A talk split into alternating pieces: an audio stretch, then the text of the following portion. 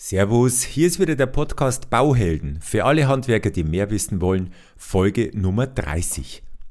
Heute habe ich das Thema Zeitnot auf der Baustelle gewählt. Ich weiß schon, das ist jetzt wieder ein bisschen ein ja, Bauvertragsrechtsfremdes Thema, hat aber im weitesten Sinne trotzdem etwas damit zu tun. Und zwar der aktuelle Auslöser ist wieder mal ein Seminar, das ich abgehalten habe.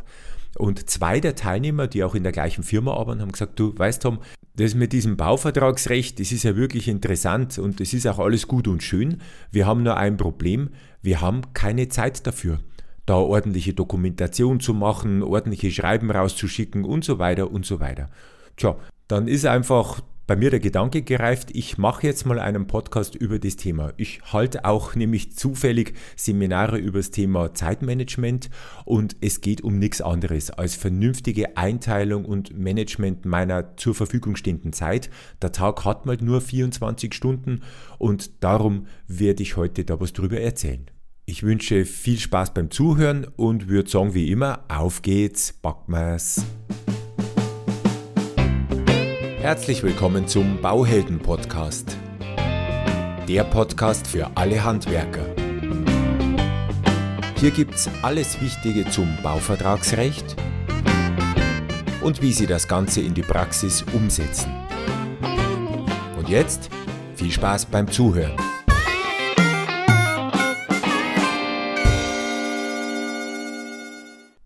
Zeitnot auf der Baustelle. Was ist eigentlich das Problem? Also ich schilder es mal aus der Sicht eines Bauleiters. Das Problem ist anscheinend systemimmanent. Und zwar, der Bauleiter sitzt naturgemäß zwischen allen Stühlen. Da gibt es auf der einen Seite die Firmenleitung, da ist er ja angestellt und da kriegt er auch sein Gehalt. Auf der anderen Seite gibt es auch die Bauherrenseite die zahlen ja auch irgendwie das Gehalt, weil ohne Auftraggeber gibt es halt mal kein Geld. Und ich muss mich in der Bauleitung mit beiden Seiten gut stellen. Also mein Chef, der erwartet, dass ich das Projekt möglichst reibungslos und schnell und gut abwickle. Das erwartet der Kunde auch und der möchte selbstverständlich ja nicht zu viel Geld ausgeben. Ja, zum Thema Geld gibt es natürlich dann auch noch die Kaufleute im Unternehmen. Das heißt, die wollen auch wissen, dass wirklich draußen kostendeckend gearbeitet wird. Die wollen Belege, die wollen Nachweise sehen für die Rechnungsstellung. Aufmaße müssen gemacht werden, normalerweise auch wieder Bauleitertätigkeit. Dazu kommen dann noch Sonderfachleute, mit denen er sich auseinandersetzen muss. Was gibt es denn da? Architekten, Statiker, Gutachter, der Sigiko kommt vielleicht, vielleicht sogar mal Kontakt zu Anwälten, wenn es mal ganz schlecht läuft. Dann haben wir natürlich noch die Kollegen auf der Baustelle, mit denen möchte ich selbstverständlich auch gut auskommen, weil mit denen muss ich ja täglich zusammenarbeiten. Andererseits muss man auch ein bisschen eine professionelle Grenze ziehen, weil ab und zu ist halt auch mal eine Ansage nötig. Und dann gibt es halt noch Subunternehmer, Ämter, Behörden und so weiter und so weiter. Zwischen allen denen muss Bauleitung die Schaltzentrale spielen. Manchmal als Mediator, manchmal als Feuerwehr. Also gute Nerven sind hier auf jeden Fall angedacht. Und dann kommt halt einfach dazu, eine Baustelle hat ihre eigenen Gesetze. Es gibt ja kaum eine Baustelle, wo nicht geändert und vielleicht dann auch mal improvisiert werden muss, weil halt eben irgendwelche unvorhergesehenen Sachen dazukommen. Dann gibt es wieder den Bauherrn, der vielleicht Sonderwünsche hat. Und jetzt kann man ja sagen, Mann, Leute, ihr macht doch eine Arbeitsvorbereitung, da gibt es doch Bauzeitenpläne, die federn doch ganz viel von dieser Problematik ab. Ja, aber manch Praktiker weiß halt auch, ein Bauzeitenplan kann schon wieder ungültig sein, noch während er aus dem Drucker rausfällt. Also Sie sehen schon und wahrscheinlich ganz sicher wissen Sie es aus eigener Erfahrung, es ist manchmal einfach nicht ganz einfach und jetzt gilt es einfach halt darum, einen vernünftigen Weg zu finden, möglichst unbeschadet aus der Sache rauszukommen. Mit unbeschadet meine ich jetzt ganz bewusst wirklich nicht nur das das Wohlergehen ihrer Firma, sondern tatsächlich auch ihre eigene private, geistige und körperliche Gesundheit. Ich meine, die meisten Bauleiter sind wirklich total stressresistent, das geht auch gar nicht anders und das kann man auch zu einem gewissen Maß trainieren, nur die Dosis macht halt das Gift. Der eine ist motiviert durch Stress und wird immer leistungsfähiger und haut noch mehr auf die Pauke. Der andere zieht halt langsam im Laufe der Zeit Schäden davon. Das mag jetzt in psychischer Weise mit Depressionen oder sowas losgehen. Naja, gut, ich, ich muss glaube ich gar nicht so Krankheitsbilder aufzählen, denn wir wollen ja heute über Lösungen sprechen und ich denke, die Problematik habe ich jetzt wirklich genügend herausskizziert. Kommen wir also zu den Lösungen. Was gibt es denn hier? Es gibt natürlich überall im Internet eine Menge zu Zeitmanagement und so zu finden. Da gibt es ganz dicke Bücher, die man wälzen kann. Ich habe sogar eins unten verlinkt, das heißt also Zeitmanagement für Bauleitende. Das finde ich tatsächlich an der Stelle ganz wertvoll und ein paar dieser Impulse kommen auch aus dem Buch. Aber es ist tatsächlich relativ einfach. Die Lösung sind normalerweise Sie selber.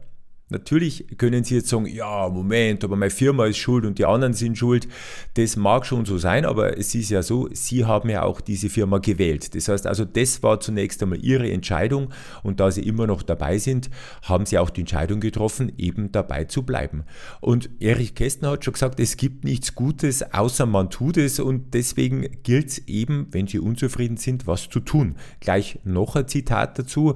Ich meine, es war von Einstein und der hat so sinngemäß gesagt, also wenn du immer dasselbe tust und andere Ergebnisse erwartest, dann bist du auf gut bayerisch ein Depp. Also er hat es jetzt nicht so gesagt, aber so sinngemäß. Das heißt, da gibt es halt Leute, die sagen, naja, ich kann nichts dafür, die anderen sind immer schuld. Nur die anderen, das sind ja unter Umständen sieben Milliarden Menschen hier auf der Welt. Und jetzt irgendwie zu beginnen, sieben Milliarden Menschen zu ändern, dass mir dann besser geht, boah, das ist richtig viel Arbeit. Und deswegen ist mein Tipp, fangen es doch mal bei sich selber an.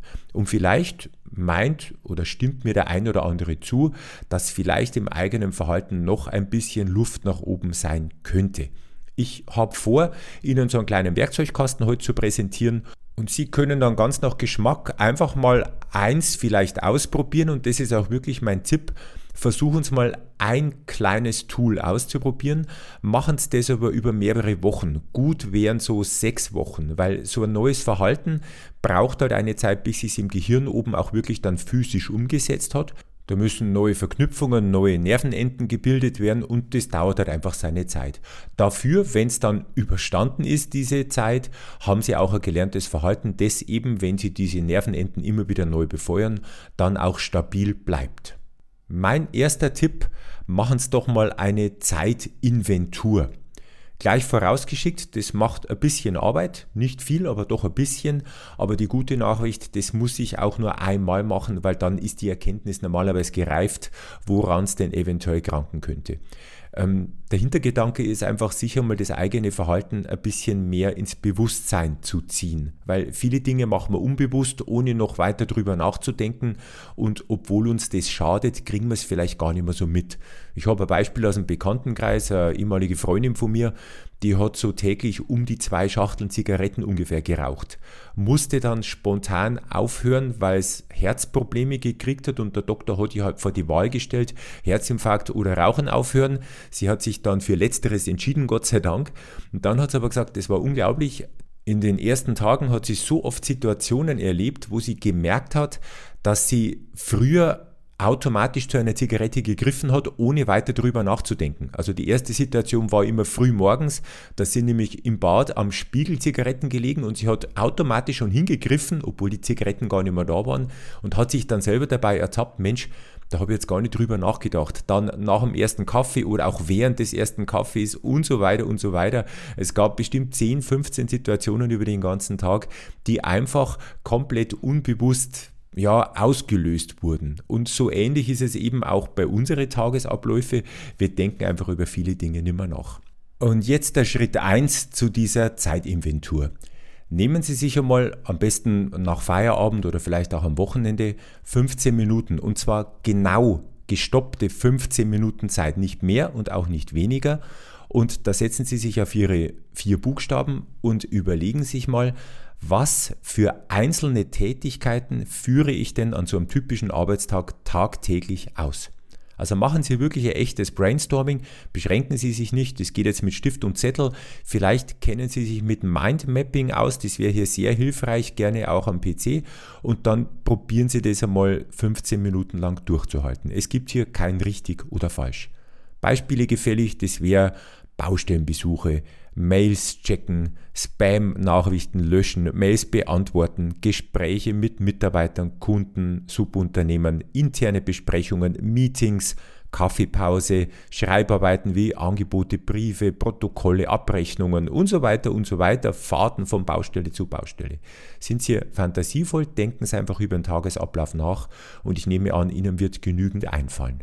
Deswegen auch 15 Minuten, weil manchmal stockt dann vielleicht der Gedankenfluss, aber ich kann Ihnen versichern, es kommt dann auch sicher wieder was. Okay, Schritt Nummer zwei. Diese Einzeltätigkeiten, die Sie jetzt gefunden haben, kann man normalerweise leicht in gewisse Kategorien unterordnen. Und diese Unterordnung machen Sie jetzt auch. Da wäre es vielleicht sogar hilfreich, wenn Sie diese einzelnen Tätigkeiten auf Zetteln geschrieben hätten, also jede Tätigkeit auf einen einzelnen Zettel. Und jetzt überlegen Sie sich eben so Kategorieüberschriften, zum Beispiel Kundenkommunikation, Mitarbeiterführung, technische Überwachung, Verwaltungsaufgaben, Büroarbeit was auch immer Ihnen da einfällt. Wenn Sie dann jede, wirklich jede einzelne Tätigkeit einer Kategorie zugeordnet haben, dann überlegen Sie sich auch noch, wie ist denn jetzt der prozentuale Anteil an meinem Tagesablauf? Also welche Kategorie nimmt wie viel Prozent meines Tagesablaufs ein? Wir kommen zu Schritt Nummer drei. Heute ist ein bisschen Gedankenarbeit und zwar im Sinne von Gedächtnisarbeit nötig. Und jetzt überlegen Sie sich mal einen typischen Arbeitstag. Vielleicht den heutigen Tag, vielleicht den gestrigen oder vorgestrigen Tag. Und aus der Erinnerung heraus notieren Sie jetzt alle Einzeltätigkeiten, die Sie eben an einem dieser Tage gemacht haben. Wenn Sie mit einem Tag fertig sind, nehmen Sie sich einen zweiten Tag vor, müsste eigentlich ausreichen. Wichtig ist aber, dass sie nur Tätigkeiten nehmen, die mindestens 15 Minuten lang gedauert haben und dass sie auch überlegen, zu welcher Uhrzeit hat es stattgefunden und wie lange hat es denn insgesamt gedauert. Und eine besonders wertvolle Überlegung ist jetzt auch noch, wie lange haben Sie eigentlich für diese Tätigkeit tatsächlich zeitlich eingeplant und wie lange hat es denn dann wirklich gedauert. Jetzt kommen wir zum vorletzten Schritt, das ist Schritt Nummer 4. Jetzt nehmen Sie sich wieder zwei oder drei typische Arbeitstage und notieren sich abends wieder aus der Erinnerung heraus alle ungeplanten Störungen, die an diesen Tagen vorgekommen sind. Wichtig dabei ist zu unterscheiden, welche Art Störung ist da auf mich eingeprasselt. Ist es eine Störung, die ich wirklich nicht vermeiden konnte, die eben von außen auf mich zugekommen ist und ungeplant war? Oder ist es womöglich auch eine Störung gewesen, die ich selber verursacht habe?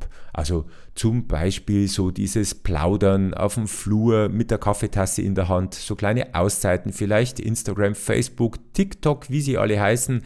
Sie werden vielleicht selber Ihre Themen kennen. Sind Sie hier bitte einmal ganz gnadenlos ehrlich zu sich selber. Wenn Sie die vier Schritte jetzt wirklich sorgfältig und wirklich konzentriert gemacht haben, dann kommt jetzt der fünfte und letzte Schritt und da geht es jetzt einfach darum, sich ein paar Fragen zu stellen. Frage wäre zum Beispiel, habe ich überhaupt einen typischen Arbeitstag für mich finden können oder sind alle Tage völlig unterschiedlich und chaotisch? Kann ich mich überhaupt an alle Tätigkeiten von heute erinnern? Und wenn nicht, warum eigentlich nicht? Sind die vielleicht tatsächlich unbewusst irgendwie erfolgt oder habe ich mich mit viel zu viel Unwichtigen beschäftigt? Wie oft wurde ich eigentlich unterbrochen und warum?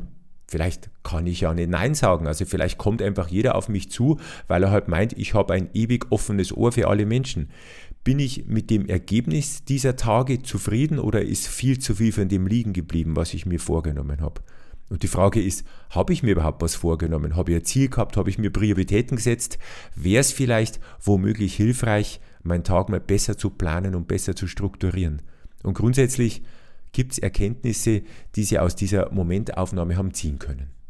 Aus eigener Erfahrung kann ich wirklich sagen, es ist wahnsinnig wertvoll, so eine Bestandsaufnahme mal zu machen. Und bei mir zumindest war es früher so, das war also ein Zeitmanagement-Seminar über drei Tage, glaube ich. Und diese Übung war so in die ersten zwei Stunden dran. Und ich bin nachher völlig fassungslos da gesessen. Und äh, da ging es um Work-Life-Balance auch unter anderem. Und ich habe damals selber festgestellt, wie viel ich eigentlich gedanklich und auch physisch und überhaupt für meinen Beruf aufwende und wie wenig Zeit tatsächlich noch für Privates und für das, was mir damals eigentlich wichtig war im Leben, übergeblieben ist. Und das war ein absolutes Missverhältnis. Und ja, ich kann nur sagen, ich habe meine Konsequenzen vor 10, 15 Jahren daraus gezogen und ich habe es keinen Tag meines Lebens bisher bereut. Nachdem diese Zeitinventur abgeschlossen ist, sind bei Ihnen vielleicht ein paar Lichter aufgegangen. Ich mache mal so ein paar Beispiele, die ich eben so von Seminarteilnehmern mitgekriegt habe, was bei denen so im Kopf vorgegangen ist. Da war zum Beispiel einer dabei, der hat festgestellt, er ist der absolute Perfektionist und der will immer 120 Prozent mindestens. Oder er hat einfach geglaubt, also ein anderer Seminarteilnehmer, dass es halt einfach nur gut wird, wenn man selber macht, weil wir wissen alle, dass die anderen halt einfach nicht so gut können. Das gilt natürlich selbstverständlich auch für völlig unwichtige Sachen, die aber trotzdem eine Menge Zeit kosten. Sie wollen niemanden mit einem Nein vor dem Kopf stoßen. Aber vielleicht kennt man ja den Spruch von Franz Josef Strauß, Everybody's Darling is everybody's Depp. Dann wüsste man natürlich, dass ein Bauleiter alles wissen muss. Also nichts darf an dem vorbeigehen. Äh, ein Bauleiter, der nichts weiß, ist ein schlechter Bauleiter oder ein Bauleiter, der nur wenig weiß. Ein weiterer Seminarteilnehmer hat festgestellt, dass er noch niemals so richtig Prioritäten gesetzt hat. Der hat halt einfach die Dinge abgearbeitet, so wie sie es ihm in den Weg gestellt haben. Das kann natürlich unter Umständen dann so weit gehen, dass von zehn Dingen, die ich tue, die ersten neun auch noch drei, vier Wochen Zeit gehabt hätten, weil die völlig unwichtig sind und vielleicht hat sich die Hälfte davon sogar im Laufe der Zeit von selber erledigt. Also Prioritäten durchaus ein wichtiges Thema. Dann gibt es natürlich die Leute, die sagen, ich muss jederzeit für jeden zur Verfügung stehen, ich darf niemanden enttäuschen, ich darf niemanden auf die Füße treten und so weiter und so weiter. Nehmen Sie sich bitte auch für diese Selbstreflexion einfach einmal gute 15 Minuten wieder Zeit. Sind Sie ehrlich zu sich selbst und schreiben Sie auf, vielleicht aus einer Metaposition, dass Sie sich selber so ein bisschen von der Seite beobachten, woran könnte es denn bei Ihnen liegen? Dass sie Stress haben oder was auch immer ihre Probleme sind, die sie jetzt gefunden haben in diesem Prozess. Und dann heißt es ja immer so schön, Gefahr erkannt, Gefahr gebannt, bedeutet, wenn Sie Ihre Herausforderungen sehen, dann kann man ja auch über Verbesserungsmöglichkeiten nachdenken und das ist dann genau die Stelle, an der Sie einen Hebel ansetzen können. So, und jetzt mache ich wie versprochen meinen Werkzeugkasten auf und stelle Ihnen wild durcheinander ohne System einfach verschiedene Verbesserungsmöglichkeiten oder Tricks und Tools halt einmal vor und Sie können sich, je nachdem, wo bei Ihnen der Hund begraben ist, was aussuchen, was Ihnen gefällt, was Sie vielleicht bisher noch selber nicht gekannt haben. Also Werkzeug Nummer 1 aus unserem Werkzeugkasten, die Zeitplanung. Viel besungen, oft benutzt, allerdings manchmal auch verschlammt, weil es benötigt ein bisschen Disziplin. Es ist relativ einfach. Sie setzen sich am Abend hin, das darf nicht länger als 10 Minuten dauern, und planen wirklich physisch Ihren nächsten Tag. Das kann jetzt analog passieren, zum Beispiel mit einem Zeitplanungsbuch, eben so einen richtigen Kalender mit Uhrzeiten drin pro Tag. Da ist jeder Tag eine eigene Seite, da können Sie dann fixe Termine zum Beispiel schon Wochen voraus eintragen und eben dann bestimmte Zeitfenster, was morgen für Tätigkeiten von Ihnen geplant sind. Das kann natürlich auch digital passieren auf der Kalenderverwaltung Ihres Smartphones oder Tablets, ganz wie es Ihnen beliebt. Es muss halt für Sie gut passen. Achten Sie bitte darauf, dass auf jeden Fall genügend Puffer ist. Ich empfehle halt immer so, verplanen Sie maximal 60 Prozent Ihrer Zeit. Der Rest geht dann meistens mit unerwarteten Tätigkeiten drauf. Wenn nichts kommt, was unerwartet ist, umso besser. Dann haben Sie dazwischen ein bisschen wieder Zeit, sich zu erholen oder eben andere Dinge anzugehen. Was nicht fehlen darf und deswegen auch 10 Minuten, ist, dass Sie sich auf jeden Fall, wenn Sie den nächsten Tag planen, kurz zurücklehnen und sich dann überlegen, wie hat es eigentlich mit der Planung von gestern auf heute geklappt. Also sind Sie ganz ehrlich zu sich selbst, haben diese 60% Zeit, die ich fest geplant habe, ausgereicht oder war viel zu viel Leerlauf dazwischen, was für Störungen sind aufgetaucht und so weiter. Ich kann Ihnen versprechen, mit der Zeit bekommt man eine Routine für diese Planung. Der Tag kriegt eine Struktur, das motiviert auch unter anderem ziemlich stark und die Pläne werden immer besser, weil ich immer besser einschätzen kann, wo meine Zeitfresser sind, wie ich vielleicht manche Dinge optimieren kann, um eben dann am Ende des Tages mit meiner Zeit besser klarzukommen. Werkzeug Nummer zwei, die sogenannte Stop-and-Go-Taste oder der Konzentrationsbooster, so wie ich es gerne nenne. Also haben Sie vielleicht manchmal das Problem, dass Sie, wenn eine wichtige Aufgabe ansteht, zum Beispiel ein Angebot schreiben oder sowas, nicht gut bei der Sache bleiben können, weil Sie abgelenkt werden, weil Sie sich nicht so lange konzentrieren können, was auch immer. Da gibt es eine sehr gute Technik, ich kenne die schon seit dem Studium und die funktioniert wirklich einfach, weil es einen gewissen psychologischen Effekt auslöst, tatsächlich sehr zuverlässig. So, wenn Sie eine Aufgabe haben, die Sie jetzt unbedingt durchziehen müssen, dann sorgen Sie dafür, dass Sie einen Zeitabschnitt irgendwas zwischen 30 und 60 Minuten hundertprozentig garantiert ungestört sind. Diese maximal 60 Minuten sind wirklich aus biologischen Gründen gewählt. Schauen Sie halt, was für Sie am besten passt. Irgendwo da dazwischen wird Ihr optimale Zeit liegen, wo Sie sich eben 100% konzentrieren können. Experimentieren Sie halt ein bisschen drum klären Sie dann mit dem Sekretariat, mit den Kollegen, auch gerne mit Ihrem Chef, dass in dieser Zeit jetzt keine Anrufe durchgestellt werden, dass Sie jetzt auch nicht gestört werden möchten. Stellen Sie auch bitte selber Ihr Mobiltelefon ab oder auf lautlos, auch nicht summen oder vibrieren und Sie führen jetzt keine Kollegengespräche oder Smalltalk oder irgend sowas. Und wenn Sie kein geschlossenes Büro haben, dann stellen Sie wirklich auf Ihren Schreibtisch ein Schild, bitte jetzt nicht stören und klären Sie das vorher mit Ihren Kollegen, dass Sie sich da nicht irgendwie dann lächerlich machen. Ähm, Sie können nach diesem Arbeitsblock dann gerne zurückrufen oder eben mit den Kollegen dann weiter über das Wetter quatschen. Das ist jetzt wurscht, aber in diesen 30, 40, 50 Minuten gibt es keine Störung und wenn die Welt untergeht.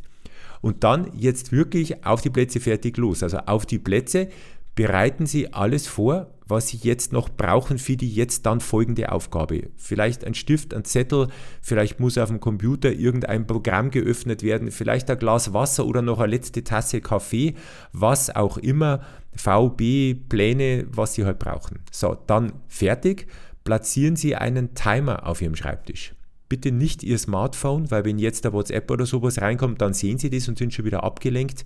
Das kann wirklich eine Stoppuhr sein und stellen Sie eben dann den Timer als Countdown ein, um dann loszulegen. Und dann geht es auch los. Drücken Sie auf den Timer, lassen Sie den jetzt rückwärts laufen und beginnen Sie sofort, ohne jetzt noch zur Seite zu schauen, mit Ihrer gewählten Aufgabe. Sie haben genau diesen gewählten Zeitabschnitt zur Verfügung, keine Sekunde länger. Wenn die Zeit vorbei ist, ist sie vorbei.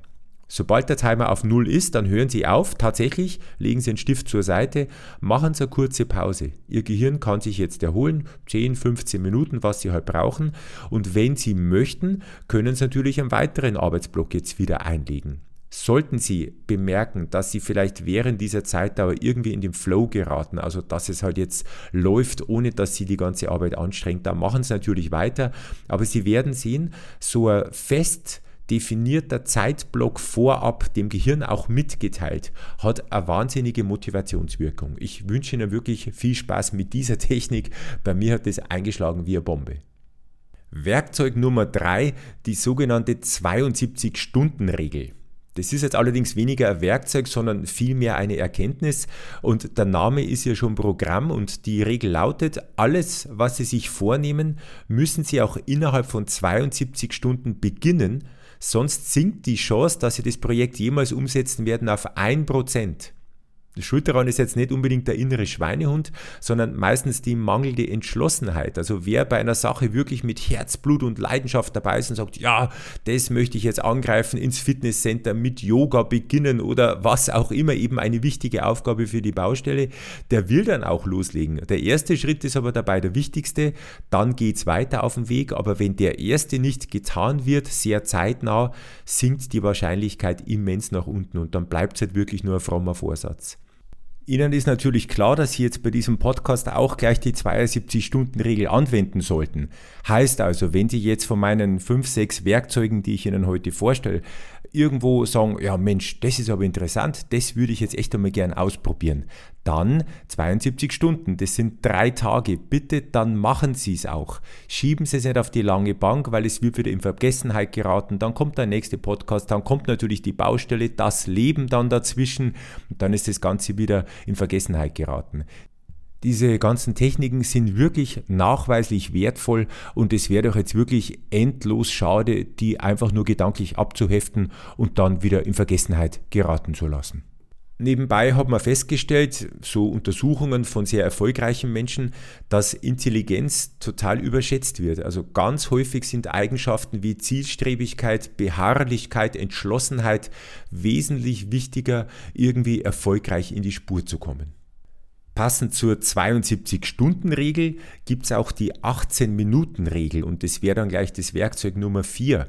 Ähm, diese Technik ist von, ich meine, man spricht einen Peter Bregman aus, auf jeden Fall ist er ein US-Amerikaner. Und der sagt halt, man braucht nur 18 Minuten am Tag, um die richtigen Prioritäten zu setzen und irgendwie ablenkende Faktoren auszublenden, um damit eben das Leben zu verbessern. Und er hat hier diese Regel aufgestellt und sagt ihm, dass man sich angeblich dann besser auf die Schlüsselmomente des Lebens konzentrieren kann. Klingt jetzt komisch, ist aber so. Also die Frage ist, wie gestalte ich meinen Tag, um produktiver zu sein? Und das geht jetzt ein bisschen in die Richtung wie vorher das mit der Zeitplanung. Und zwar sagt er, nehmen Sie sich am Abend des Vortags fünf Minuten Zeit, um den kompletten nächsten Tag zu planen. Dann im Laufe des nächsten Tages stellen Sie sich einen Wecker, der jede Stunde einmal klingelt. Das geht ganz gut mit dem Handy. Und dann halten Sie für eine Minute kurz inne und rufen Sie sich die vergangene Stunde ins Gedächtnis. Ist die sinnvoll genutzt gewesen und wirklich produktiv oder eben nicht? Und beim durchschnittlichen Arbeitstag von acht Stunden sind es halt nochmal acht Minuten. Und am Abend wieder lassen Sie den vergangenen Tag nochmal für fünf Minuten Revue passieren. Was haben Sie erreicht? Was haben Sie für Probleme überwunden? Was wollen Sie vor allem morgen besser machen? Und dann beginnen Sie gleich wieder mit den fünf Minuten für die Planung des nächsten Tages. Bregman sagt halt, dass das Einzige im Leben, was ich nicht zurückholen kann, die Zeit ist. Und das Leben hat halt mal ein gewisses Ende.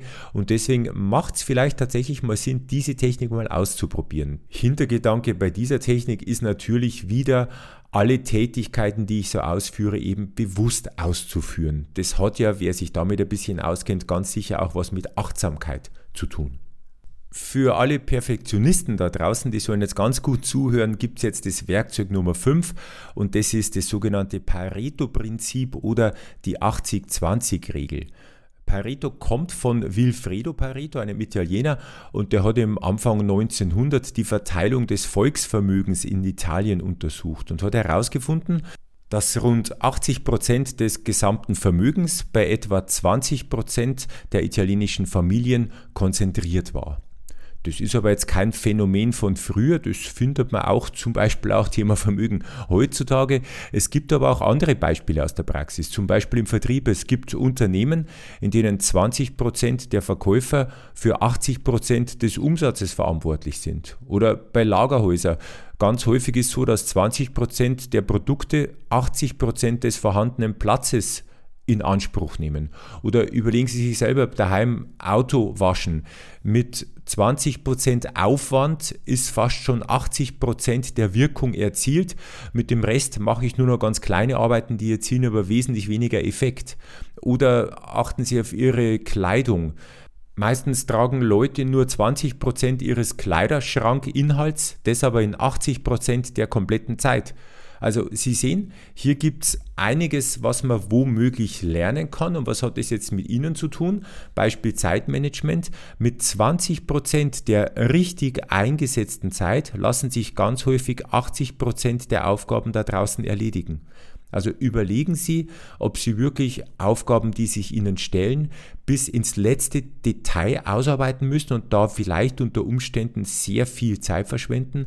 Wäre es nicht viel sinnvoller, wirklich Dinge anzupacken, da erst einmal mit einer Delle reinzuhauen und eine große Wirkung zu erzielen, aber ich habe noch nicht meine ganze Arbeitskraft investiert auch wieder aus meiner eigenen Erfahrung gesprochen. Ich habe meine Trainerausbildung so Anfang 2000 gemacht und einige der Kollegen, die da mitgemacht haben, die haben Monate oder vielleicht sogar Jahre nach dieser Ausbildung noch immer damit zugebracht, sich noch weiter zu bilden, äh, noch eine Fortbildung zu belegen und so weiter, weil sie halt gesagt haben, also bevor ich mich jemals auf eine Bühne stelle, muss alles 100, wenn nicht sogar 120 Prozent perfekt sein. Vorher mache ich nichts.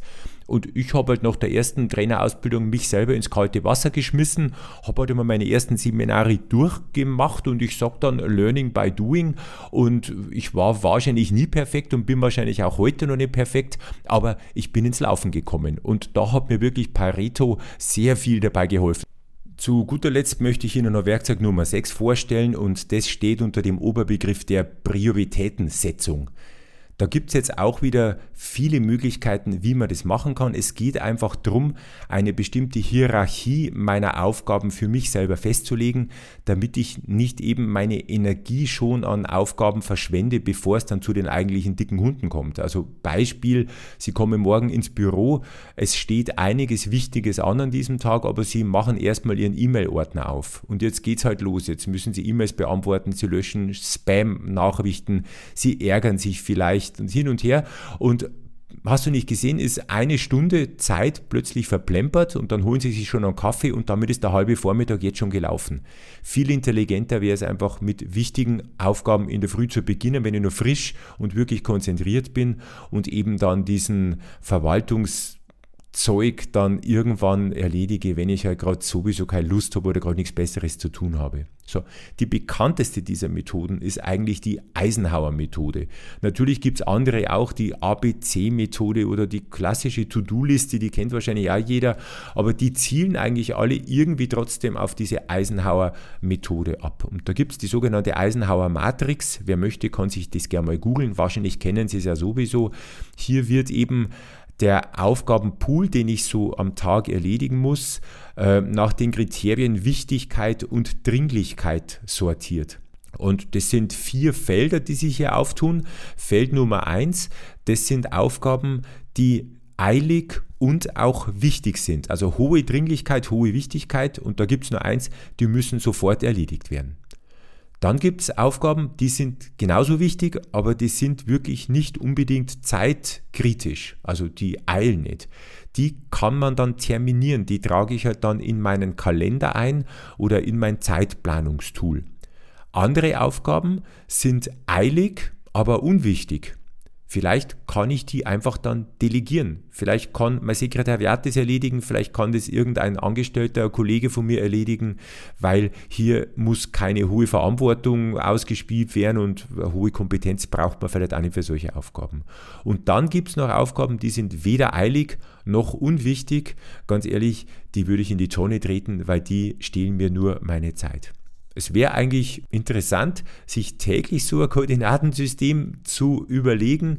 Bloß mit der Zeit geht es in Fleisch und Blut über und es macht wirklich Sinn und es ist wirklich wahnsinnig wertvoll, gedanklich für sich eine gewisse Vorsortierung zu treffen und dann wirklich diszipliniert diese Reihenfolge einzuhalten, eben damit sie nicht zu viel Energie schon verblasen, bevor es dann eigentlich zu den dicken Brettern kommt, die sie eigentlich heute noch bohren müssten. So, jetzt gibt es natürlich noch andere Themen, da geht es dann um den inneren Schweinehund oder Aufschieberitis, Fachbegriff Prokrastination und Selbstmotivation und solche Dinge. Da werde ich aber in einem der nächsten Podcasts auch nochmal drüber sprechen, weil auch hier ist es so, selbst wenn ich jetzt Zeitmanagement Strategien und Tipps und Tricks kenne wie meine Westentasche. Es hilft mir nichts, wenn ich sie aufschiebe oder überhaupt gar nicht mein Hintern hochkriege, um mit diesen Dingen jemals irgendwie zu beginnen. Also auch das ein wichtiger Punkt, hat viel mit Psychologie zu tun. Ich kann Ihnen aber versprechen, auch wenn es vielleicht am Anfang schwerfällt, wenn Sie nur erstmal einen dieser Tricks ausprobieren, vielleicht hatten sie einer noch gar nicht gekannt. Und sie üben den ein und machen das immer wieder, dass wirklich zu einem festen Verhalten wird. Dann haben sie ja schon mal eine Verbesserung erzielt. Und dann kommen sie wahrscheinlich durch dieses Erfolgserlebnis auf den Geschmack. Und vielleicht haben sie eigene Ideen, wie sie ihre Situation verbessern könnten. Und mein Wunsch für sie wäre natürlich und meine Glückwünsche, wenn es funktioniert, dass sie tatsächlich für sich ihre Lebensqualität merklich verbessern können. Ja, und das soll es jetzt auch wirklich für heute gewesen sein. Wieder mal ein etwas anderer Podcast, aber vielleicht ist es mal eine schöne Abwechslung, nicht immer nur Bauvertragsrecht zu hören, weil zum Thema Bauleitung und Führungskraft oder Unternehmertum gehört halt einfach wirklich mehr dazu, als einfach nur über Baurecht Bescheid zu wissen. Und das passte wirklich auch gut zu unserem Motto, denn echte Bauhelden wissen einfach mehr. Vielen Dank fürs Zuhören. Noch mehr Infos finden Sie unter www.tom-cat.de.